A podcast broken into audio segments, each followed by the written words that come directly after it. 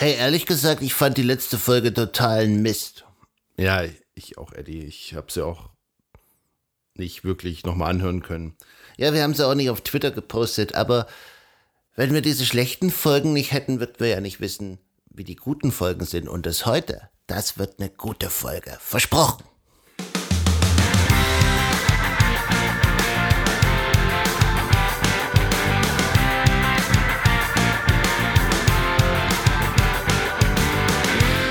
In der heutigen Folge reden wir über Handytaschenlampen und warum die Daten, die du in deinem Unternehmen verarbeitest, vielleicht gar nicht so sicher vor deinen Kollegen sind, wie du glaubst. Das ist der Infosec Podcast mit Sebastian und Additive Infosec Frisch! Folge 43. Hallo und herzlich willkommen am 10. Juli 2022. Ich bin Eddie, der Infosec Frosch und ich frage jetzt einfach mal, Sebastian, willst du uns vielleicht was sagen? Ja, also auch herzlich willkommen von mir. Ja, was können wir denn berichten? Ich habe diese Woche die ersten Erfahrungen in meinem Leben mit einem Cisco Meraki gesammelt und muss echt sagen, ich bin begeistert. Na, das, das, das meine ich nicht. Sebastian, willst du uns vielleicht was sagen? Ja, ich, ähm. Ja, ich sag's einfach. Sebastian möchte Sänger in einer Heavy Metal Band werden und er übt deswegen schon seit über einer Woche dieses tiefe Geschreie. Ja, zugegeben, ich nerve mein Umfeld gerade schon ziemlich heftig damit, aber eine kleine Geschichte am Rande. Ich bin rausgegangen, weit aufs Feld und habe dort diese Schreie geübt, so was man halt alles so macht. Und äh, ernsthaft, also selbst ganz weit draußen auf dem Feld hat irgendjemand die Polizei gerufen und äh, ich hatte dann äh, die Begegnung mit, den, mit einem Freund und Helfer. Ja, also, ich kann es auch mal probieren. Quack, quack. Aber äh, ja, also bei dir klingt's jetzt auch nicht besser. Aber so kommen wir gleich zu unserem ersten Thema und bei dem geht's ja eigentlich um Konzerte, also um richtige Konzerte. Eddie sagt, wenn du auf einem Konzert dein Handy in die Luft streckst, um statt mit dem Feuerzeug mit deinem Kameralicht zu leuchten, solltest du darauf achten, was gerade dein Bildschirm so anzeigt. Ja, die Älteren unter uns, also Sebastian, der erinnert sich noch dran, dass man das früher, hat man das mit einem Feuerzeug gemacht. Und heutzutage, da hält man einfach die Handykamera in den, streckt also den Arm in den Himmel und dann leuchtet man einfach so in die Halle hinein. Ja, stimmt. Also, danke erstmal, Eddie. Aber was mir aufgefallen ist, also wir waren jetzt bei Udo Lindenberg und da war einer, der hat seinen Bauch fotografiert und die Bilder über WhatsApp geschickt und hat dann also das in den Himmel gestreckt und man hat dann echt, also die Fotos von seinem Bauch gesehen. Ein ähm, anderer, der hatte seine Outlook-App offen und man konnte den Namen lesen und die E-Mail-Adresse. Also ja, macht's den Leuten halt nicht zu einfach. Eddie, wie, wie macht man's richtig? Naja, also du brauchst das Telefon, also beim iPhone brauchst du es ja gar nicht entsperren. Du ziehst einfach nur oben vom Bildschirmrand runter und dann klickst du auf die Taschenlampe und dann sieht überhaupt niemand, was auf deinem Handy abgeht. Also einfach Handy-Taschenlampe im gesperrten Modus anschalten und Party! Yeah! Schönes Thema, Eddie. Kommen wir aber mal zum eigentlichen Thema des, der heutigen Folge.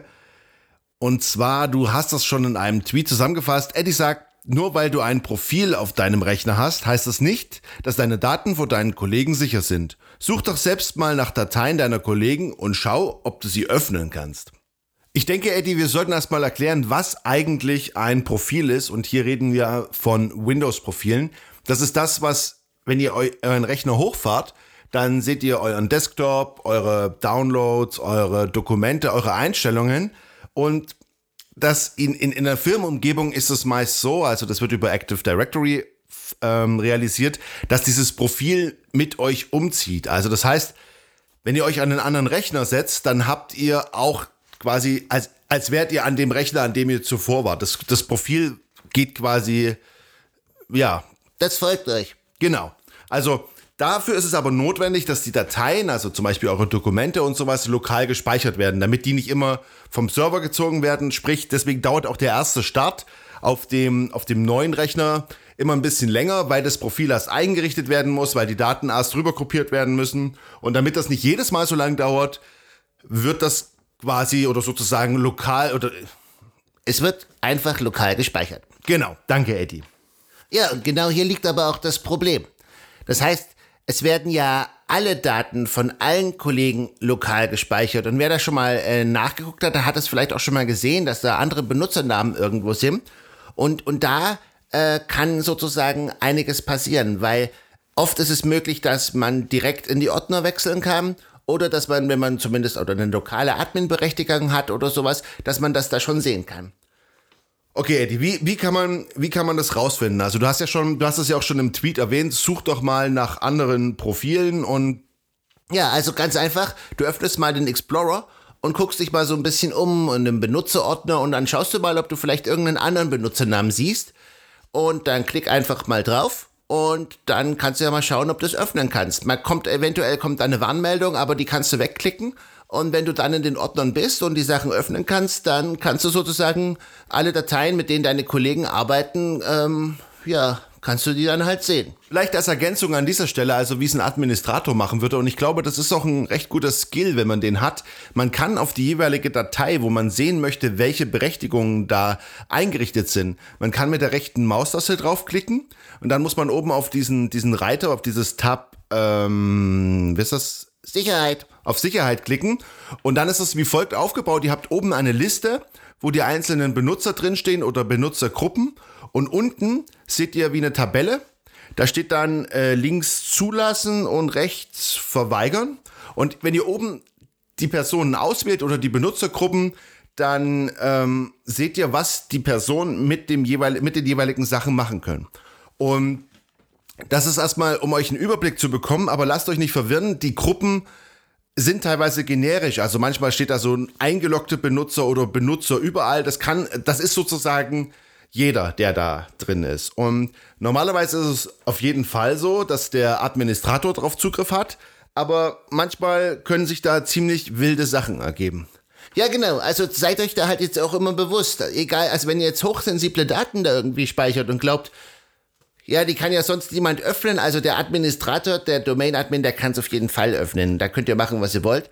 Und oft ist es so, dass bei irgendwelchen Migrationen, Umzügen oder bei größeren Umstellungen äh, da was schief geht bei diesen Berechtigungen und plötzlich könnt ihr Sachen sehen, die ihr vielleicht nicht sehen solltet oder andere Leute können Sachen von euch sehen, die sie nicht sehen sollten. Also ja, also seid euch da wirklich bewusst drüber, dass das Active Directory, also diese Berechtigungen im Active Directory eure Daten nicht so richtig schützen. Das, das, das ist äh, oft, ja, äh, vor allen Dingen, wenn man jetzt drüber nachdenkt, dass die Daten auch in zwei, drei Jahren noch geschützt sein sollen. Ihr braucht die nur an den falschen Ort kopieren oder irgendwas äh, muss, wird geändert oder irgendjemand klickt falsch und schon, zack. Haben wir schon, haben wir schon gesehen. Äh, ja, wollen wir nicht nochmal sehen. Übrigens nur so am Rande. Berechtigung bei einem Share, also das ist meistens dann irgendwie bei euch als Laufwerk integriert, Laufwerk S, Laufwerk U, Laufwerk irgendwas. Die Berechtigungen werden genauso verwaltet über die rechte Maustaste und auch da können natürlich die gleichen Fehler passieren. Genau, und deswegen kommen wir jetzt auch gleich zum nächsten Tweet. Eddie sagt, je schlechter der Datenschutz und die Informationssicherheit in deinem Arbeitsklammern Umfeld ist, desto besser musst du sein. Okay, und genau deswegen haben wir jetzt nochmal ein paar ganz konkrete Tipps zusammengefasst, wie ihr so ein Problem angehen könnt, wenn ihr merkt, dass ihr irgendwo Berechtigungen habt, die ihr nicht haben solltet. Also das erste ist, Seid fair und weist eure Kollegen darauf hin, dass ihr Sachen sehen könnt, die ihr nicht sehen solltet. Zweitens, geht damit zu euren Administratoren und fragt, den, fragt die konkret nach, ne, nach einer Lösung dafür. Den wird sicherlich was einfallen. Sollte sich dann nichts bewegen und ihr habt das Bedürfnis, euch irgendwie selbst zu schützen, dann müsst ihr wahrscheinlich ein bisschen kreativ werden. Also Ihr habt ja wahrscheinlich nicht die Möglichkeit, dass ihr selbst irgendwelche Verschlüsselungstools wie zum Beispiel VeraCrypt installieren könnt. Also mit VeraCrypt könnt ihr ganze Festplatten verschlüsseln oder auch nur Teile davon. Aber schaut einfach mal so ein bisschen links und rechts der Tools, ob da nicht vielleicht irgendwas dabei ist, was euch helfen könnte. Also zum Beispiel eine Idee wäre, ihr könnt bei Word Passwörter setzen. Ja, dann ist es auch vom Admin safe. Das geht natürlich bei allen Office-Anwendungen. Wichtig ist aber, das Passwort darf nicht trivial sein, weil diese Passwörter kann man relativ leicht brute forcen. Ähm, das ist der erste Punkt. Wo es definitiv auch geht, ist bei ähm, Acrobat, falls ihr mit Acrobat arbeitet. Und wenn ihr jetzt ganze Ordner schützen wollt, wenn ihr schaut mal, wenn ihr so sowas habt wie 7-Zip, also nicht diese Standardpacker äh, 7-Zip oder irgendwas installiert ist bei euch, da könnt ihr ganze Verzeichnisse zusammenpacken, die mit einem Passwort schützen Und aber auch da gilt, lange Passwörter, ein bisschen komplexe Passwörter verwenden, dann seid ihr safe. Dann trickst ihr sozusagen die IT aus und ihr könnt darüber bestimmen, was mit euren Daten passieren soll. Klar, der transparente Weg über die IT-Admins ist natürlich der bessere Weg, aber wenn Selbstschutz notwendig wird, dann macht's halt einfach so. Und das war der Infosec-Podcast mit Sebastian und Edit im Infosec, Frosch. wir hören uns nächste Woche wieder, nächsten Sonntag. Bis dahin, bleibt sicher. Schaut bei uns auf Twitter vorbei, eddy-infosec. Bis dahin, tschüss. Tschüss.